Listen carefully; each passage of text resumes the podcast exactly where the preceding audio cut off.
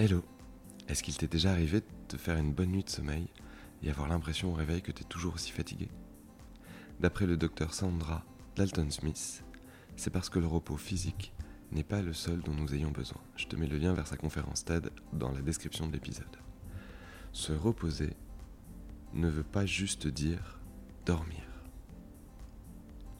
Aujourd'hui, on va faire une petite plongée dans les 7 types de repos qu'elle a identifiés et on va en tirer des leçons pour apprendre à recharger les batteries cet été et tout le reste de l'année. Alors installe-toi au calme, prends une grande inspiration, expire doucement et profite de ton tip stem du jour. C'est parti. Je sais pas si tu l'as remarqué, mais quand t'es fatigué, il y a une sorte de cercle vicieux qui se met en place. T'es fatigué, donc t'as une sale tête. Quelqu'un te le fait remarquer en disant quelque chose comme Tu devrais te reposer, t'as vraiment une sale tête. Même si ça vient d'un bon sentiment, c'est limite insultant et c'est culpabilisant, donc ça t'énerve, tu stresses et t'es encore plus fatigué. Alors entendons-nous bien, tout ce qui va suivre n'a pas pour objectif de te mettre encore plus de pression. Au contraire. Le but, c'est simplement de t'inviter à considérer toutes les différentes raisons de ta fatigue éventuelle et pour celles qui feront tilt, de te suggérer quelques pistes pour y remédier. Souviens-toi, ton instrument de travail, c'est toi. Quand tu prends soin de toi, tu prends soin de tes résultats. Il existerait donc sept types de repos. On va les lister, les décrire, et on va voir comment on peut mettre en place un système pour chacun d'eux. D'abord, le repos physique. C'est le plus évident, donc on va tout de suite en parler. Le repos physique est indispensable si tu veux pouvoir recharger tes batteries. Cela dit, il peut se faire de manière passive ou de manière active. De manière passive, dormir, faire des siestes. De manière active, c'est faire du yoga, ou se faire masser. Perso, je me boucle un massage au moins une fois par mois dans le petit spa à côté de chez moi. J'aimerais le faire plus souvent, mais ça coûte un bras et j'en ai que deux. Ensuite, il y a le repos mental. La fatigue mentale, c'est quand t'as le cerveau qui tourne à plein régime H24. T'as beau faire une vraie nuit de 8 heures, t'as l'impression que t'as pas dormi à cause de tout ce qui tourne en boucle dans ta tête. Le meilleur moyen d'en venir à bout, c'est de pratiquer des activités comme la méditation pour t'entraîner à te concentrer sur une chose à la fois. Tu peux aussi mettre en place un système dont on a parlé ici il y a quelques semaines et qui s'appelle la liste des sujets. Ça libérera ton esprit de toutes les pensées parasites et tu te sentiras plus léger ou légère au quotidien. Ensuite, il y a le repos sensoriel. C'est dingue de voir à quel point on s'expose à des stimuli visuels ou auditifs épuisants tout au long de la journée. Entre nos smartphones, les écrans de nos ordi ou de notre télé, nos sens sont abreuvés, suralimentés et notre cerveau n'a pas été fait pour supporter ce déluge d'informations. Une manière de s'en libérer est tout simplement de fermer les yeux, quelques minutes, ou de sortir se balader dans un endroit calme et paisible s'il y en a un à côté de chez toi. Bon courage les Parisiens, on pense à vous. Une autre stratégie peut être, par exemple, de te fixer des règles d'absence d'écran dans certaines pièces, comme la chambre à coucher, ou à partir d'une certaine heure. Mon truc à moi, c'est pas d'écran une heure après le réveil et une heure avant le coucher. Le quatrième type de repos, c'est le repos créatif. Si tu es le genre de personne qui doit résoudre des problèmes ou trouver de nouvelles idées, alors il se peut que tu aies besoin de repos créatif. Ton cerveau a besoin de respirer, de s'inspirer, d'être émerveillé et même taquiné de temps en temps. Une bonne manière de pratiquer le repos créatif est la balade en pleine nature. Mais ça peut être aussi le moment d'aller visiter un musée, une galerie d'art, ou tout simplement de placer autour de toi des images ou des créations d'artistes que tu adores.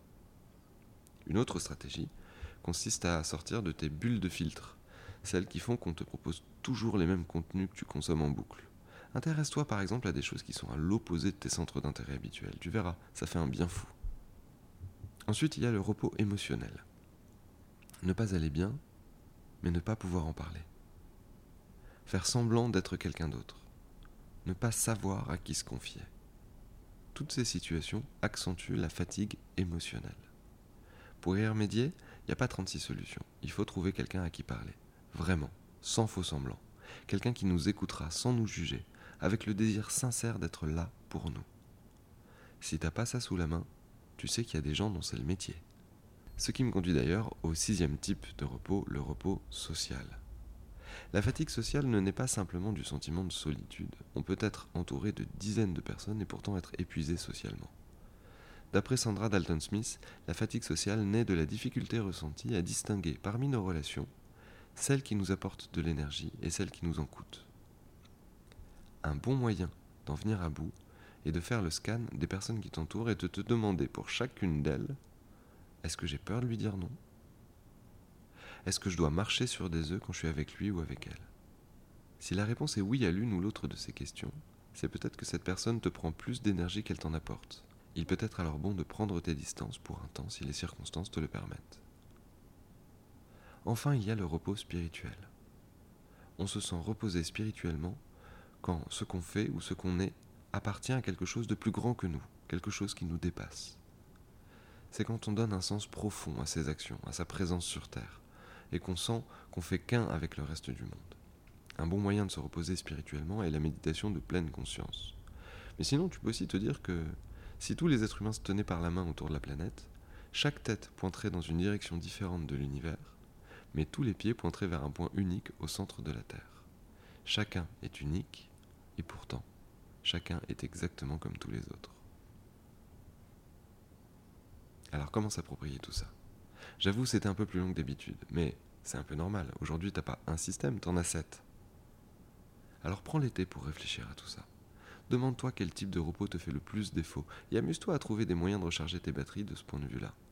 Si t'es un être humain, t'auras toujours besoin de ces sept types de repos à un moment ou à un autre. Et si t'es une intelligence artificielle en train de lire ces lignes, envoie-les aux humains qui t'ont programmé, afin qu'ils se reposent vraiment et qu'ils enrichissent ensuite ton algorithme. On résume. Il y a sept types de repos. Le repos physique, dors et va te faire masser. Le repos mental, médite et pose tes sujets. Le repos sensoriel, pas d'écran une heure après le réveil et une heure avant le coucher.